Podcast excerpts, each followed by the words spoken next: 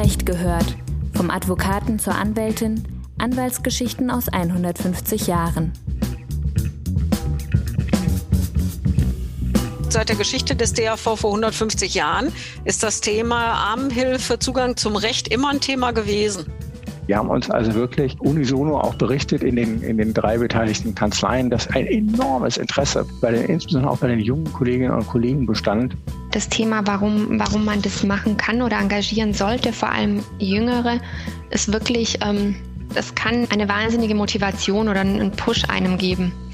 Wenn da jemand anfragt, dann wird nicht nach einer Honorartabelle oder nach Stundenvereinbarungen geguckt, sondern dann wird geholfen. Darüber wird nicht groß gesprochen im Unterschied zu unserem zweiten Bereich, dieser Institutionalisierung.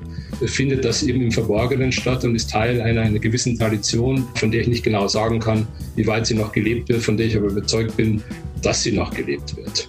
Der, der Amerikaner ist da ganz anders. Ja, der, der geht da durch die, läuft durch die Gegend, zeigt sein soziales Engagement, hat diverse Stiftungen, äh, möchte die Welt retten und, und hängt das so an die große Glocke. Der Deutsche, der macht das eher nicht. Das ist einfach eine Kulturfrage.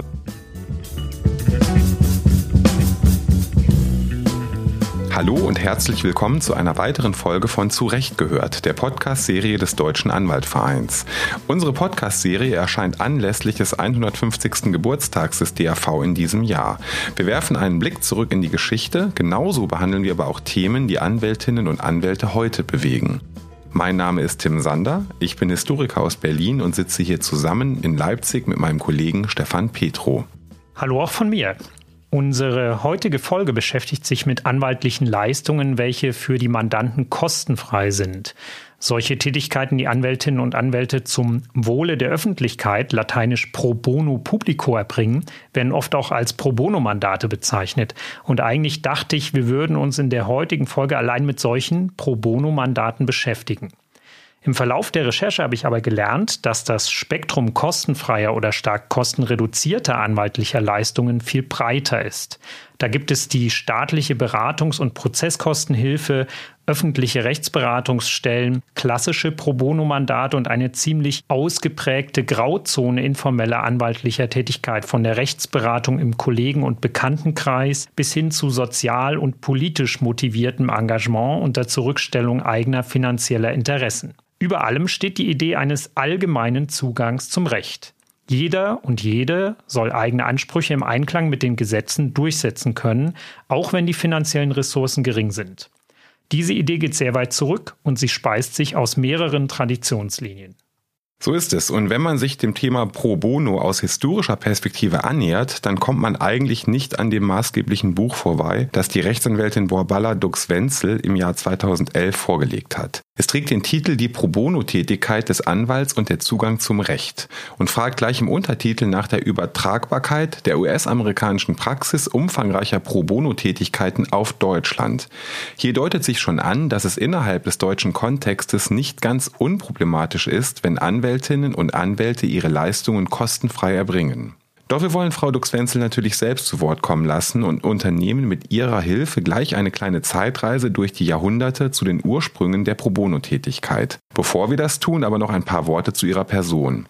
Dr. Borbala Dux-Wenzel stammt aus Ungarn und studierte Jura in Köln und Paris, promovierte 2010 an der Universität Köln und war zwischen 2012 und 2018 als Rechtsanwältin bei Freshfields Brockhaus Deringer tätig. Zwischenzeitlich arbeitete sie als Referentin am Europäischen Gerichtshof, um dann schließlich 2018 als Partnerin zur internationalen Kanzlei Luther zu wechseln. Dort ist sie als Prozessanwältin mit Schwerpunkt auf komplexe Verfahren tätig. Und nun zurück zu den ganz unterschiedlichen Ursprüngen der Pro Bono-Tätigkeit in Europa und in den USA. Wenn ich jetzt anfange mit Europa, muss ich natürlich anfangen mit dem alten Rom. Ähm, da war ja schon das System der Patrizier, die als Patrones ihre Haushaltsangehörigen und Haushaltsangehörige war natürlich ein viel größerer, ähm, eine viel größere Gruppe als heute, die ihre Haushaltsangehörigen äh, vor Gericht unentgeltlich vertraten. Und ähm, im Gegenzug wollten sie kein Geld, sondern bedingungslose politische Unterstützung und Loyalität. Wenn ich jetzt weitergehe ins Mittelalter, lande ich ähm, bei den kirchenrechtlichen Armenanwälten, die äh, Bedürftige unterstützt haben, aber natürlich alles auf freiwilliger Basis im Geiste der christlichen Caritas. Ich erwähne auch den heiligen Ivo oder Yves äh, aus der Bretagne, der ja der Schutzpatron der Anwälte ist und äh, der wurde heilig gesprochen für seinen Einsatz äh, gerade für die Bedürftigen äh, bei der Rechtsvertretung.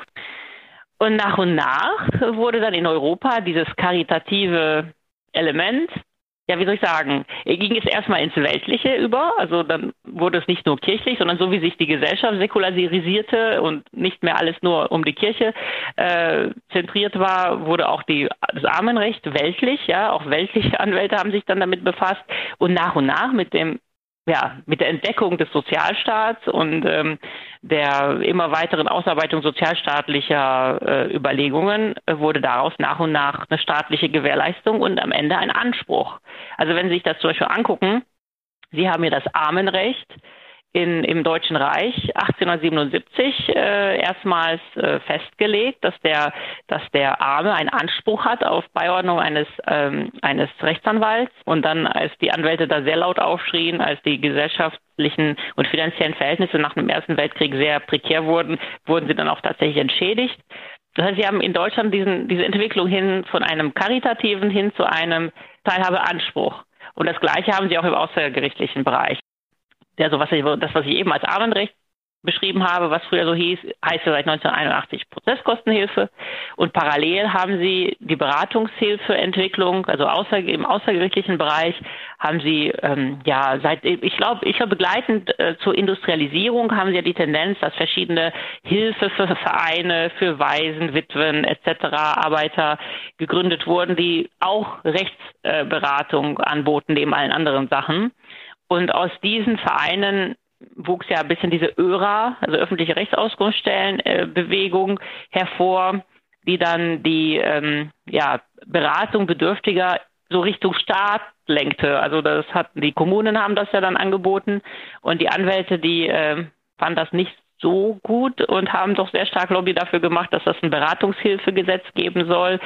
Ähm, und das wurde ja dann auch, ich glaube, in den 80ern verabschiedet, ähm, dass die Anwälte einfach die Beratungshilfe übernehmen und dann dafür vom Staat nicht sehr hoch, aber jedenfalls entlohnt werden. Es gibt noch, nicht noch viel mehr Details, das muss ich jetzt natürlich nicht ausführen, aber was interessant ist, ist diese Bewegung vom der christlichen Caritas oder halt von den Patriziern und ihrem, ihrem Klientelsystem äh, hin zu einem sozialstaatlich garantierten Anspruch, der auch damit einhergeht, dass die Anwälte zumindest einigermaßen auch dafür vergütet werden, dass sie diese Tätigkeit übernehmen. Und das ist in den USA ein bisschen anders gelaufen. Das ist wahrscheinlich liegt einfach äh, daran, wie die USA sind. Also ich meine, das wissen wir alle, die, die USA haben eine ganz andere Vorstellung von der Rolle des Staates. Und äh, wir haben in den USA, wenn man sich also gerade pro bono anguckt, äh, sieht man, es ist auch alles im Geiste des Liberalismus. Also pro bono Tätigkeit hat sich in den USA entwickelt vom ähnlichen Ausgangspunkt wie in Deutschland. Ähm, es gab freiwillige Tätigkeiten, äh, freiwillige ähm, Beratungsstellen, insbesondere für die ganzen Einwanderer, die von den Schiffen kamen und ähm, ja beraten werden mussten und erstmal ankommen mussten in der neuen Welt. Ähm, dann hat sich in dem Bereich der Strafverteidigung ein staatlicher Anspruch irgendwann entwickelt, weil ja das, das Supreme Court gesagt hat, das geht nicht, äh, ihr müsst schon einen Strafverteidiger haben, ähm, wenn, wenn ihr wegen Verbrechen angeklagt werdet. Und irgendwann wurden diese Strafverteidiger dann auch staatlich vergütet, aber Hintergrund war ja hier wiederum Schutz vor Eingriffen durch den Staat. Also wenn der Staat kommt und mich in den Knast stecken will, brauche ich jemanden, der mich verteidigt. Aber vor den Zivil, also in den Zivilprozessen gibt es das immer noch nicht. Also jedenfalls mein Stand. Ich habe das jetzt, um ehrlich zu sein, nicht nochmal akribisch nachrecherchiert, aber zum Stand meiner Doktorarbeit gab es das nicht. Einen zivilrechtlichen, also einen Anspruch, so wie in Deutschland, auf Prozesskostenhilfe oder Beratungshilfe, sondern das Ganze basiert auf ähm, zivilgesellschaftlichem Engagement. Damit ist die Bühne für unsere heutige Betrachtung kostenfreier anwaltlicher Dienstleistungen bereitet. Auf der einen Seite steht die europäische Tradition einer zuerst kirchlich und später sozialstaatlich fundierten Unterstützung für Bedürftige. Auf der anderen Seite haben wir es mit einem privatwirtschaftlichen liberal-bürgerlichen Engagement zu tun, das eher staatsfern ist und das mit dem Ausgreifen US-amerikanischer Kanzleien auf den deutschen Anwaltsmarkt nun auch hier zu Hause ist. Dies alles sagt aber noch nichts darüber aus, wie der einzelne Anwalt, die einzelne Anwältin ganz individuell den Weg zum Pro Bono-Engagement findet. Die Motive können völlig unterschiedlich sein, wobei entsprechend dem sozialen Umfeld, in dem man sich mit der eigenen anwaltlichen Tätigkeit bewegt, durchaus auch wirtschaftliche Interessen eine Rolle spielen können. Jörg Geimecke, Strafverteidiger in Berlin-Kreuzberg, nimmt uns hierzu mit nach West-Berlin Mitte der 1980er Jahre. Ich habe mir so überlegt, wie bin ich dazu gekommen? Ich habe mein Büro zusammen mit meinen Kollegen äh, aus dem Nichts, wenn man so will, äh, gestampft vor 36 Jahren. Und äh, damals galt West-Berlin als völlig überlastet, was Anwälte betrifft. War damals halt so wirklich, dass man Schwierigkeiten hatte, wenn man, so wie wir das gemacht haben, einen alten Kindergarten renoviert und zu vierten Schild an die Tür, was noch dazu billig war, äh, äh, hallo, hier sind wir, wir sind Anwälte. So, das, das war damals äh, eigentlich nicht finanzierbar im Stadtteil Kreuzberg. Man musste was nebenbei machen. Ich persönlich habe Tabletten ausgefahren und habe dadurch als Nicht-Berliner Berlin kennengelernt. Und jeder von uns hat sich eine Rechtsberatung, die umsonst äh, gegeben wurde, besorgt. Und ich habe eine Rechtsberatung bekommen, für die sich damals 20 Kollegen beworben haben in einem Stadtteil, mit dem ich überhaupt nichts zu tun hatte. Also ich bin Kreuzberger, jetzt Friedrichshainer und habe dann in Wilmersdorf eine Jugendberatung in einem Jugendclub gemacht.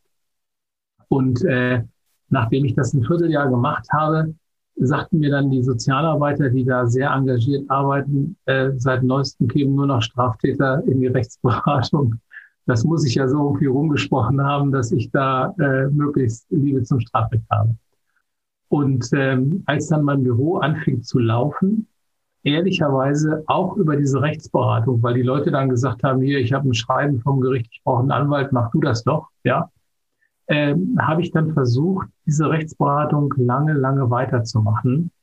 Äh, letztlich, wie man so schön sagen würde, für lau, aber ich habe eben ganz bisschen Geld bekommen und äh, ja, so bin ich da, wie soll ich sagen, ganz langsam reingerutscht. Auch für Dorela Kress, Fachanwältin für Bank- und Kapitalmarktrecht und zugleich Hauptgeschäftsführerin der zum Anwaltverein Stuttgart gehörigen Anwaltsservice Stuttgart GmbH, war die kostenfreie Rechtsberatung der Einstiegspunkt für das eigene soziale Engagement aus dem Anwaltsberuf heraus.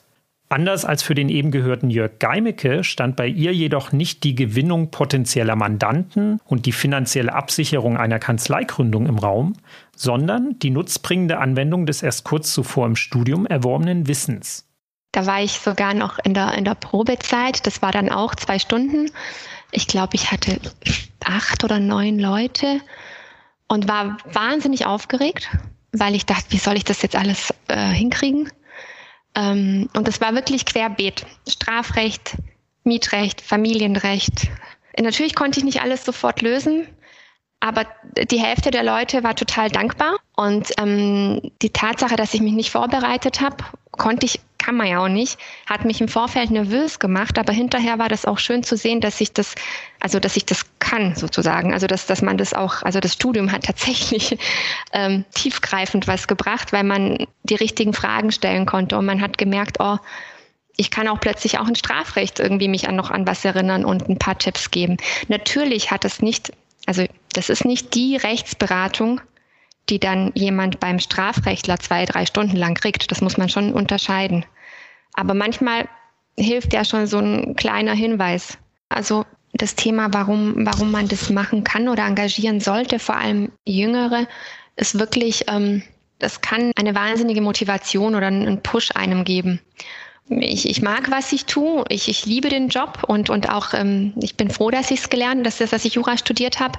Aber weder Jura noch das Referendariat, also weder, weder das Studium noch das Referendariat war so aus sich heraus motivierend, ja.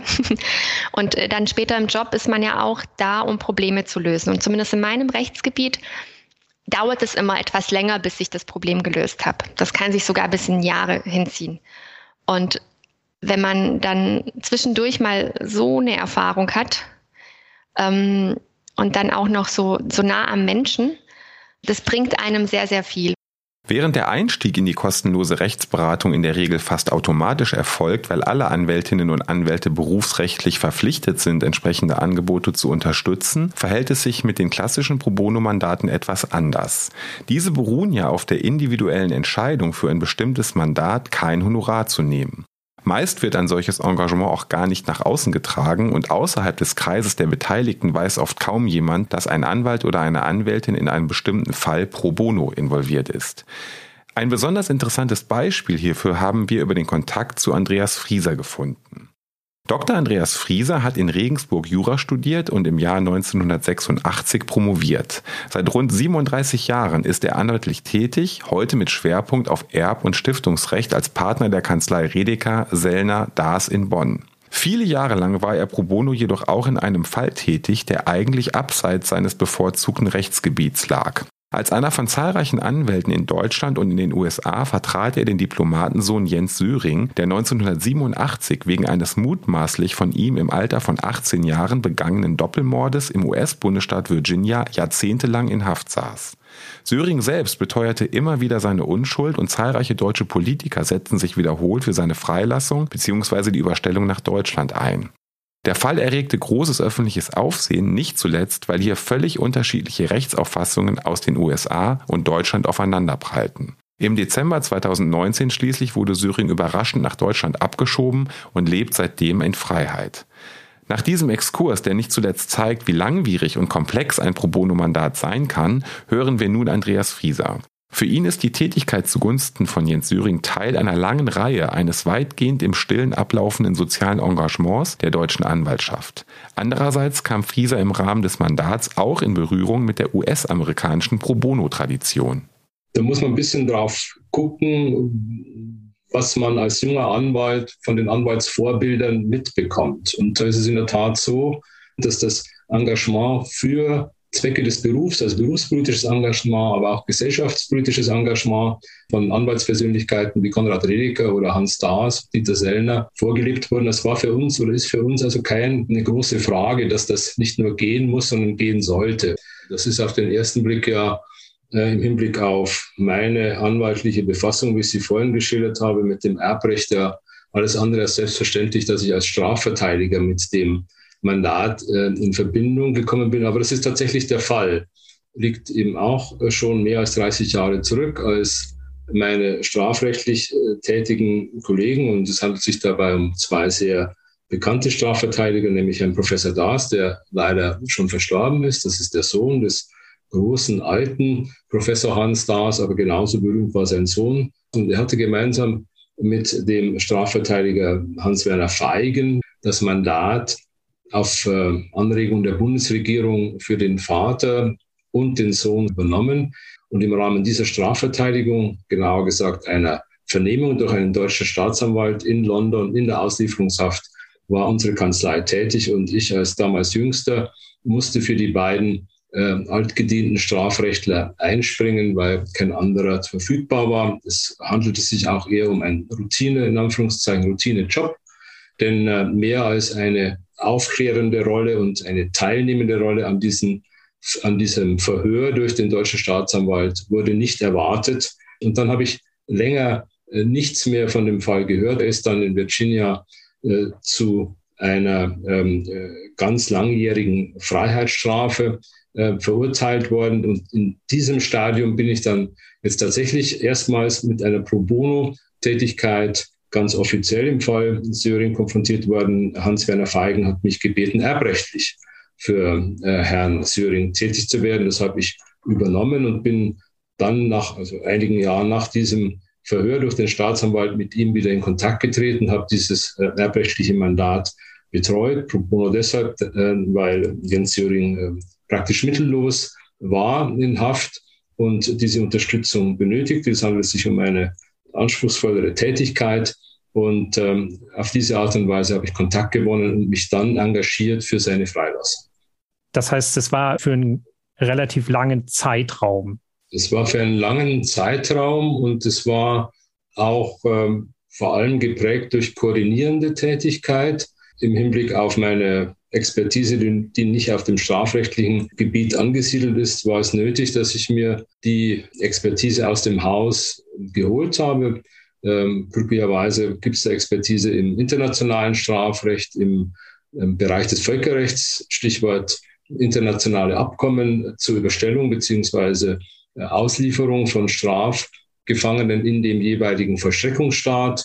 Ähm, also diese äh, Kontakte, die rechtlich unterfüttert werden mussten zum Auswärtigen Amt, konnte ich nur halten, ähm, weil ich durch meine Kollegen, die von diesen Dingen etwas verstehen, in Anführungszeichen gebrieft bzw. unterstützt wurde.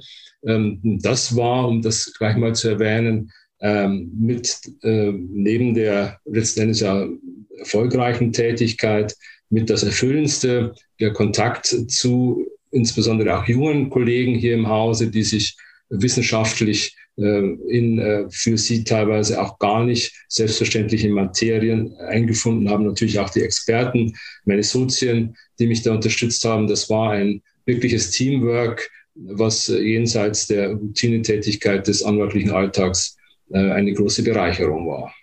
Es war nötig, auch Kontakt zu hohen Regierungskreisen in Washington, aber auch und vor allem in Virginia zu knüpfen. Und das ist sehr viel besser möglich äh, durch eine alteingesessene Kanzlei vor Ort, die auch ein gewisses Renommee, ähm, über ein gewisses Renommee verfügt. Mit solchen Kanzleien haben wir zusammengearbeitet und dort habe ich kennengelernt, äh, dass äh, es Teil der amerikanischen Anwaltskultur ist, pro bono in organisierten Strukturen zu arbeiten. Ich habe mich das näher angeguckt und eben festgestellt, dass da ein nicht geringer Teil äh, von äh, Anwaltstätigkeit, man spricht immer von den drei Prozent, ähm, die amerikanischen Kollegen da absolvieren sollen, vielleicht sogar müssen als junge Kolleginnen pro bono. Und das ist mit Sicherheit ähm, in vielen Kanzleien Teil des Selbstverständnisses und Teil auch einer pro bono Abteilung, äh, die dann solche großen Kanzleien sich leisten. Und mittlerweile hat das in Deutschland durch die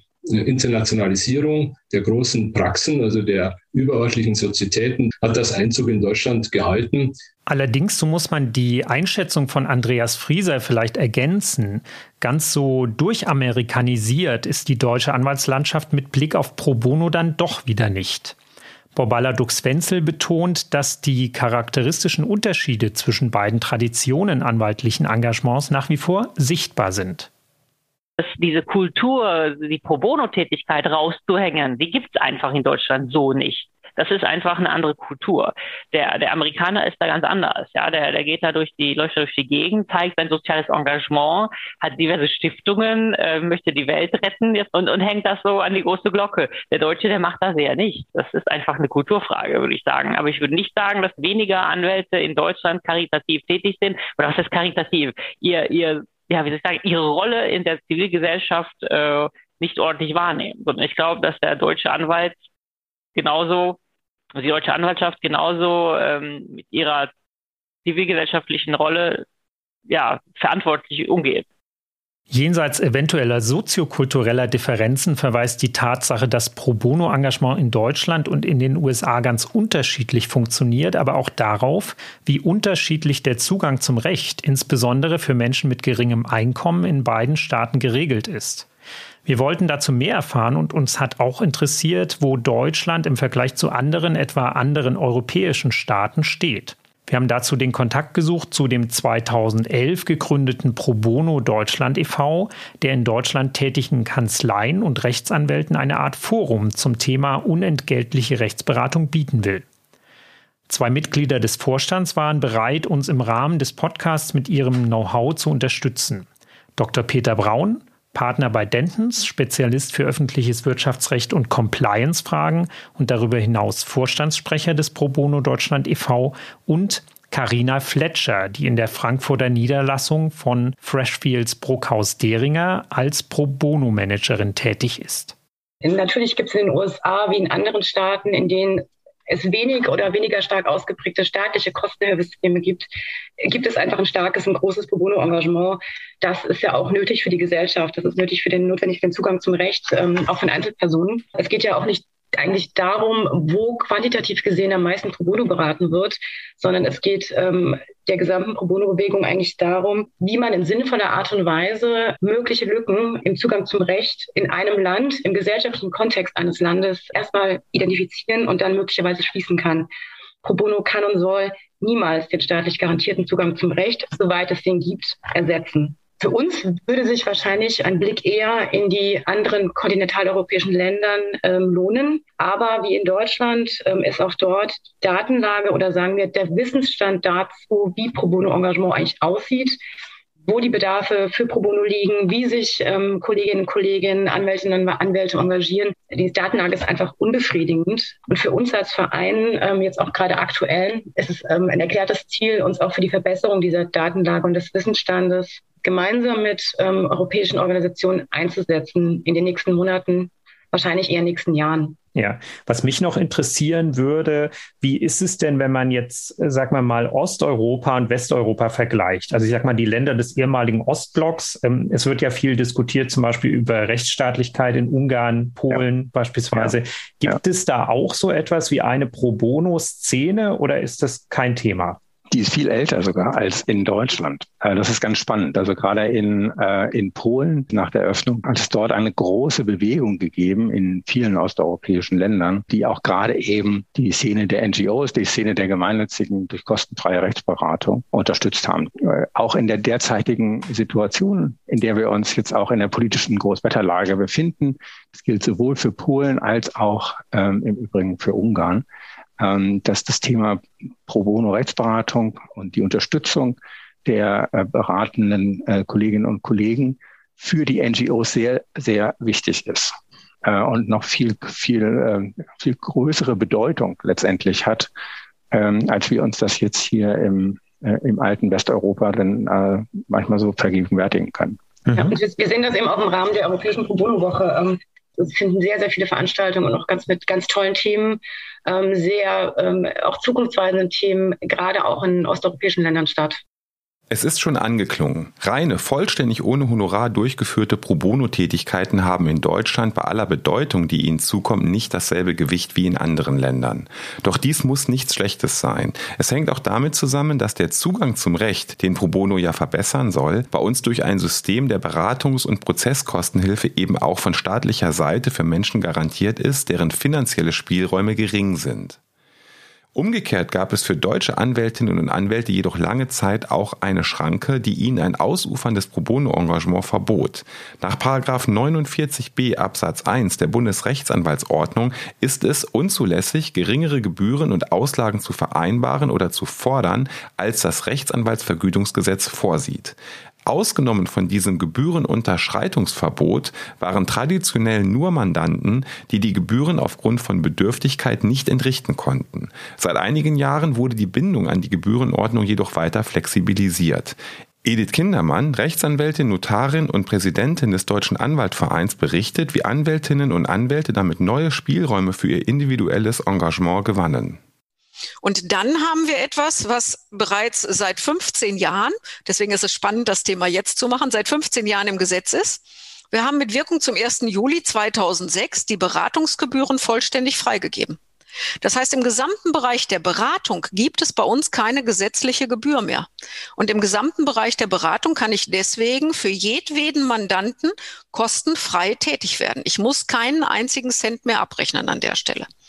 Und wir haben dann 2014 die Regelung noch dergestalt gelockert, dass ich für alle Mandanten, die die Voraussetzungen für Beratungshilfe erfülle, nicht nur auch im Bereich der Beratung vollständig kostenfrei tätig werden kann, sondern ich kann für diese sogar den gesamten außergerichtlichen Vertretungsbereich vollständig kostenfrei übernehmen. Und deswegen sind Anwältinnen und Anwälte häufig letztlich kostenfrei auch für Mandanten tätig, wenn man allerdings die Voraussetzungen sieht, dass der Mandant wirtschaftlich die Mittel dafür gar nicht aufbringen kann.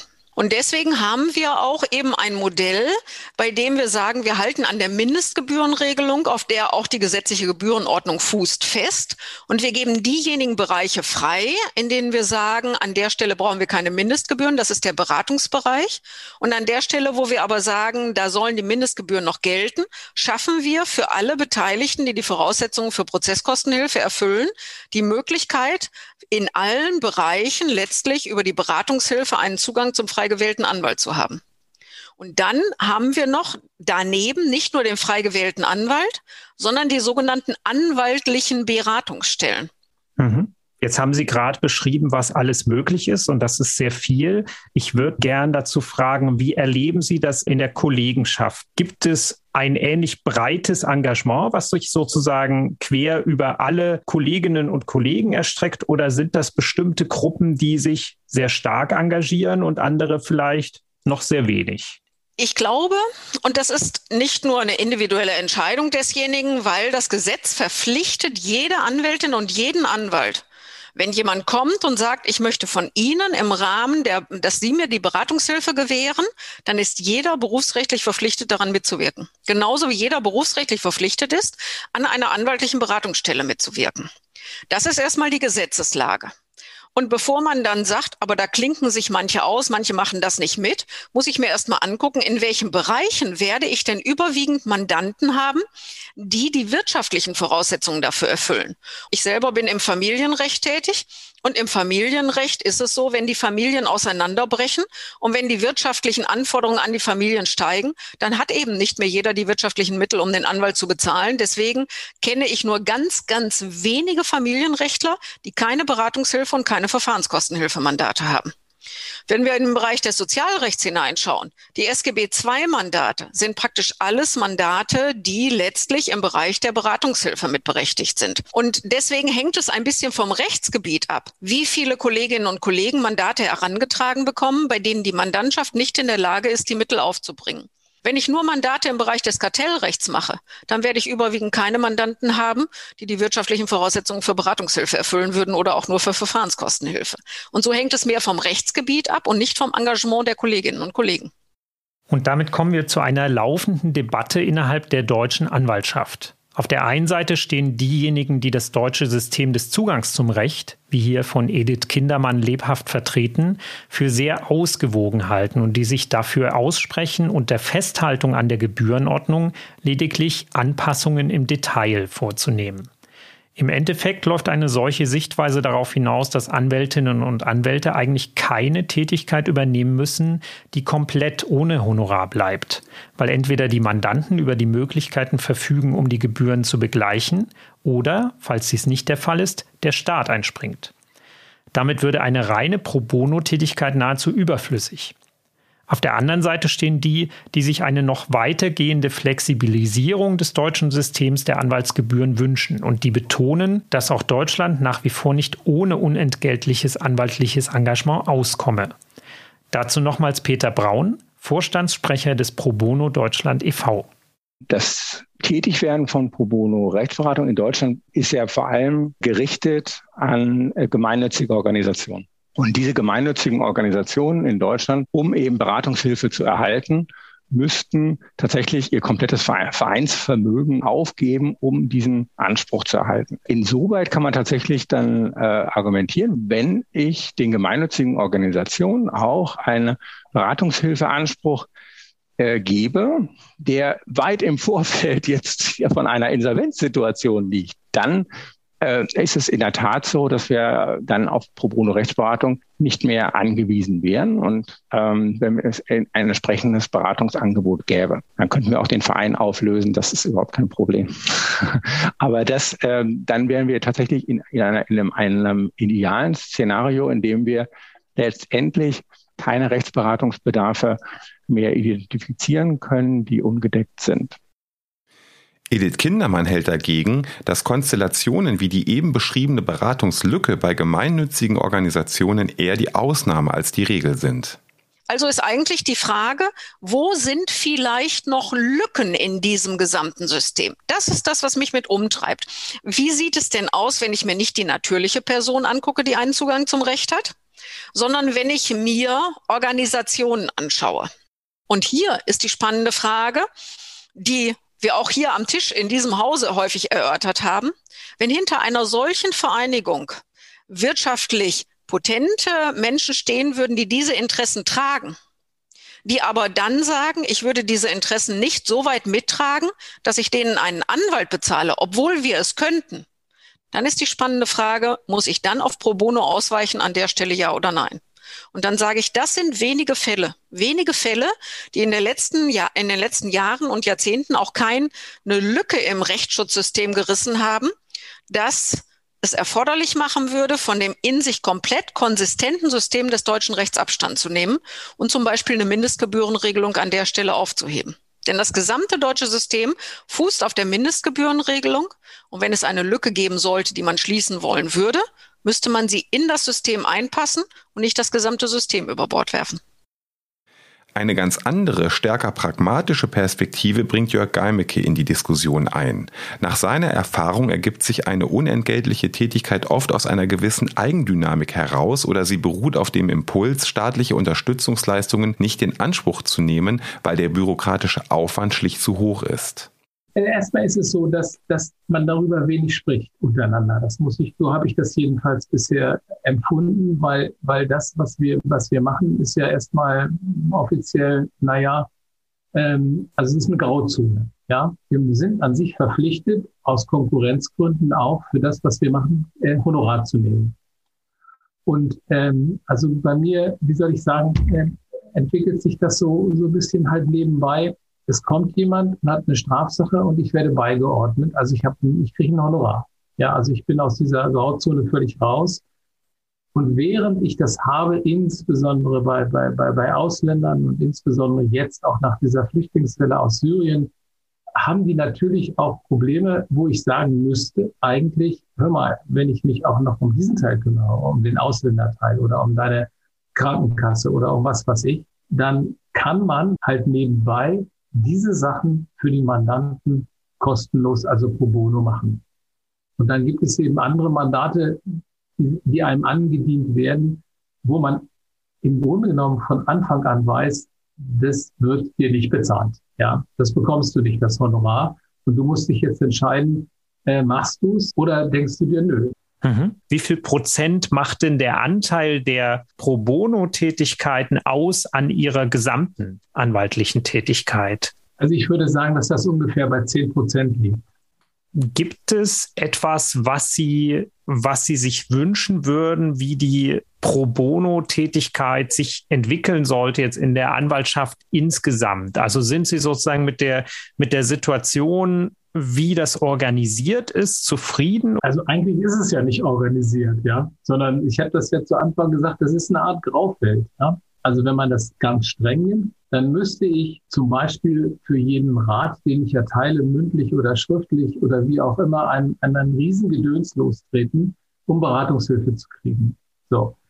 Das muss man ehrlicherweise sagen, das geht, aber es, es lohnt sich nicht. Ja, es ist einfach für mich entlastender, diesen Menschen umsonst einen Ratschlag zu geben oder manchmal auch, sage ich mal, einen Angestellten, komm, dann schreib mal das und das schnell äh, und gib ihm das mit. Das braucht er, das macht keiner, muss er nur selber formulieren oder selber umschreiben. Also das heißt, ähm, letztlich, wenn es Kollegen gibt, die ganz viel Beratungshilfe mündlich und auch schriftlich machen, das ist ja, wenn man so will, ich habe es gerade geschildert, eine Art Pro Bono-Tätigkeit, weil es sich nicht lohnt, finde ich, müsste dieser Teil einfach gesellschaftlich anerkannter sein und es müsste mehr Geld dafür geben. Auf die Frage, welche Grenzen das deutsche System der Beratungshilfe hat, verweist Andreas Frieser noch auf ein weiteres Problem. In Deutschland äh, gibt es ähm, rechtliche Möglichkeiten, aber das Aber besteht darin, dass man mit äh, Prozesskostenhilfe und Beratungshilfe nicht unbedingt denjenigen Anwalt findet, der tatsächlich für dieses Mandat am besten geeignet ist. Wir sagen, wenn es da um komplizierte, auch international rechtliche Fragen geht, ist mit Beratungshilfe und Prozesskostenhilfe der Zugang zum Recht sicherlich nicht gewährleistet. Und das heißt, in solchen Bereichen ist äh, das Tätigwerden von Spezialisten nur über Pro Bono erreichbar. Und dann setzt eben auch das Engagement des Anwalts, der Anwältin an der Stelle ein. Doch das deutsche System fester Gebühren und fester staatlicher Zuschüsse hat, wie Edith Kindermann betont, auch einen großen sozialstaatlichen Wert. Immerhin ist damit ausgeschlossen, dass juristische Expertise sozusagen an den Meistbietenden verkauft wird oder vom Wohlwollen der einzelnen Anwältinnen und Anwälte abhängt. Und in dem Moment, wo ich von dem Modell der gesetzlichen Gebührenordnung, das Streitwert abhängig ist, zu einem Modell gehe mit einem Stundensatz, komme ich in völlig andere Fragestellungen des Zugangs zum Recht herein. Und deswegen sind in anderen Ländern auch zum Teil die Ausgaben sehr viel höher. Für mich war es faszinierend, vor, ich glaube, nunmehr drei Jahren beim deutsch-chinesischen Rechtsstaatsdialog zu sein. Und wir haben uns mit dem Zugang zum Recht befasst und es ging unter anderem um die Frage Legal Aid. Und in China ist es so, Legal Aid besteht darin, dass man dem Anwalt zehn Prozent seines normalen Stundensatzes bezahlt. Das englische Modell ist, es wird auch ein Stundensatz gezahlt. Auch die norwegischen Modelle oder Schweizer Modelle zahlen im Bereich des Legal Aid einen Stundensatz. Und zwar dort in der Regel, wenn der Anwalt die Tätigkeit aufnimmt. Also von daher haben sie ganz unterschiedliche Modelle und ganz unterschiedliche Kosten. Deswegen sagen die Kollegen dann dort, zu diesen Vergütungen würden wir dann an der Stelle nicht tätig werden. Im internationalen Vergleich hat Deutschland in Sachen Anwaltsgebühren also einen gewissen Sonderweg beschritten. Und dieses System weitgehend festgelegter Gebührensätze prägt auch den Pro Bono-Bereich. Borbala Dux-Wenzel hat sich im Rahmen ihrer Promotion auf eine historische Spurensuche begeben. Warum hat die deutsche Anwaltschaft, anders als die Berufskollegen in vielen anderen Ländern, scheinbar ein Problem mit der Über- bzw. Unterschreitung festgelegter Gebührensätze? Ich habe dann historisch historisch mich gefragt, ja, warum? Was ist Sinn dieses, dieses Gebührenunterscheidungsverbots? Warum, was soll das? Was soll das bewirken? Und äh, welche, was ist Telos dahinter? Also meine Übung in der Doktorarbeit war, diese Norm teleologisch zu reduzieren und ich habe analysiert, was ist der Hintergrund. Und dort habe ich in diesen schönen alten Schätzchen recherchiert, im alten Standesrecht, ähm, also Vorgänger der Bundesrechtsanwaltsordnung, gab es dieses Gebührenunterscheidungsverbot auch schon genauso. Also seit dem ersten Moment, seitdem ich quasi das erste rechtliche Buch, also was, was irgendwie Regeln formuliert hat für die Anwälte, was ich gefunden habe, äh, enthielt dieses Verbot schon. Und ähm, meine Recherche führte mich dann zu einer Ausgabe äh, der ähm, Rechtsanwaltsordnung, also noch des Standesrechts, in der erklärt wird, dass der Grund ist, dass die ähm, dieses Unterbietungsverbot. Es hieß nicht, es hieß nicht Gebührenunterscheidungsverbot, sondern Unterbietungsverbot. Die Unterbietung von Kollegen sei nämlich reklamhaftes, unanständiges und standeswidriges Werben und Praxis. Das ist quasi Hintergrund dieser Regelung. Bekanntermaßen wurde das generelle Werbeverbot für Anwälte, das offenbar auch der tiefere historische Grund für das in der BRAO formulierte Gebührenunterschreitungsverbot war, 1987 mit den sogenannten Bastille-Beschlüssen des Bundesverfassungsgerichts aufgehoben. Die Skepsis gegenüber der nicht zuletzt durch US-amerikanische Kanzleien vorgelebten Praxis, mit einer Pro Bono-Tätigkeit Gutes zu tun und anschließend ausgiebig darüber zu reden, besteht aber offenbar fort allerdings nicht bei allen. Wir können feststellen, dass wir in unseren Interviews eine enorme Bandbreite an anwaltlichem Engagement erlebt haben. Individuelle und oft spontane Rechtshilfe, staatliche Unterstützungsangebote und das vor allem in großen Kanzleien anzutreffende koordinierte Pro Bono-Engagement gehen trotz aller Differenzen Hand in Hand und zahlen auf das gemeinsame Ziel Zugang zum Recht für alle ein. Mit Blick auf die nachwachsende Generation berichtet Peter Braun, dass ein gesellschaftspolitisches Engagement für viele junge Anwältinnen und Anwälte wie selbstverständlich zum Berufsbild dazugehört. Genau, wir haben halt einfach auch eine, eine Anwaltsgeneration jetzt, jungen Anwälten, die sich in ihrem äh, privaten Umfeld häufig schon engagiert haben und dieses Engagement letztendlich auch in ihrem beruflichen Umfeld fortsetzen möchten. So, und das ist ähm, schon etwas, was wir auch in Bewerbungsgesprächen hören. Und da ist es ähm, sicherlich ähm, sinnvoll, auch ähm, bei den Anwaltskanzleien darauf auch entsprechend äh, zu reagieren und auch für diese Generation auch ähm, Antworten äh, bereitzuhalten. Ein Beispiel geben. Wir haben zusammen mit drei anderen Anwaltskanzleien ein äh, Rechtsinformationsprojekt auf dem Balkan ins Leben gerufen. Das heißt, äh, deutsche Anwältinnen und Anwälte sitzen in ihrem Büro, so wie wir jetzt, und, äh, und haben die Möglichkeit, sich ähm, remote online ähm, zusammenzuschalten mit geflüchteten Menschen, die sich auf der Balkanroute äh, bewegen. Und die geflüchteten Menschen sitzen dort eben bei äh, Partnerorganisationen, zum Beispiel in Sarajevo und ähm, erhalten dann eben von den deutschen Anwältinnen und Anwälten äh, entsprechende Rechtsinformationen zum ähm, europäischen Asylrecht. Und ich kann Ihnen sagen, dass als wir dieses Projekt gemeinsam mit dem Dachverband der Refugee Law Clinics in Deutschland gegründet haben, wir da sehr überrascht waren von dem Interesse der jungen Kollegen. Die haben uns also wirklich unisono auch berichtet in den, in den drei beteiligten Kanzleien, dass ein enormes Interesse bei den, insbesondere auch bei den jungen Kolleginnen und Kollegen bestand, diesen Menschen dort unten, die in einer Teil sehr verzweifelten Situation unter sehr schwierigen Bedingungen dort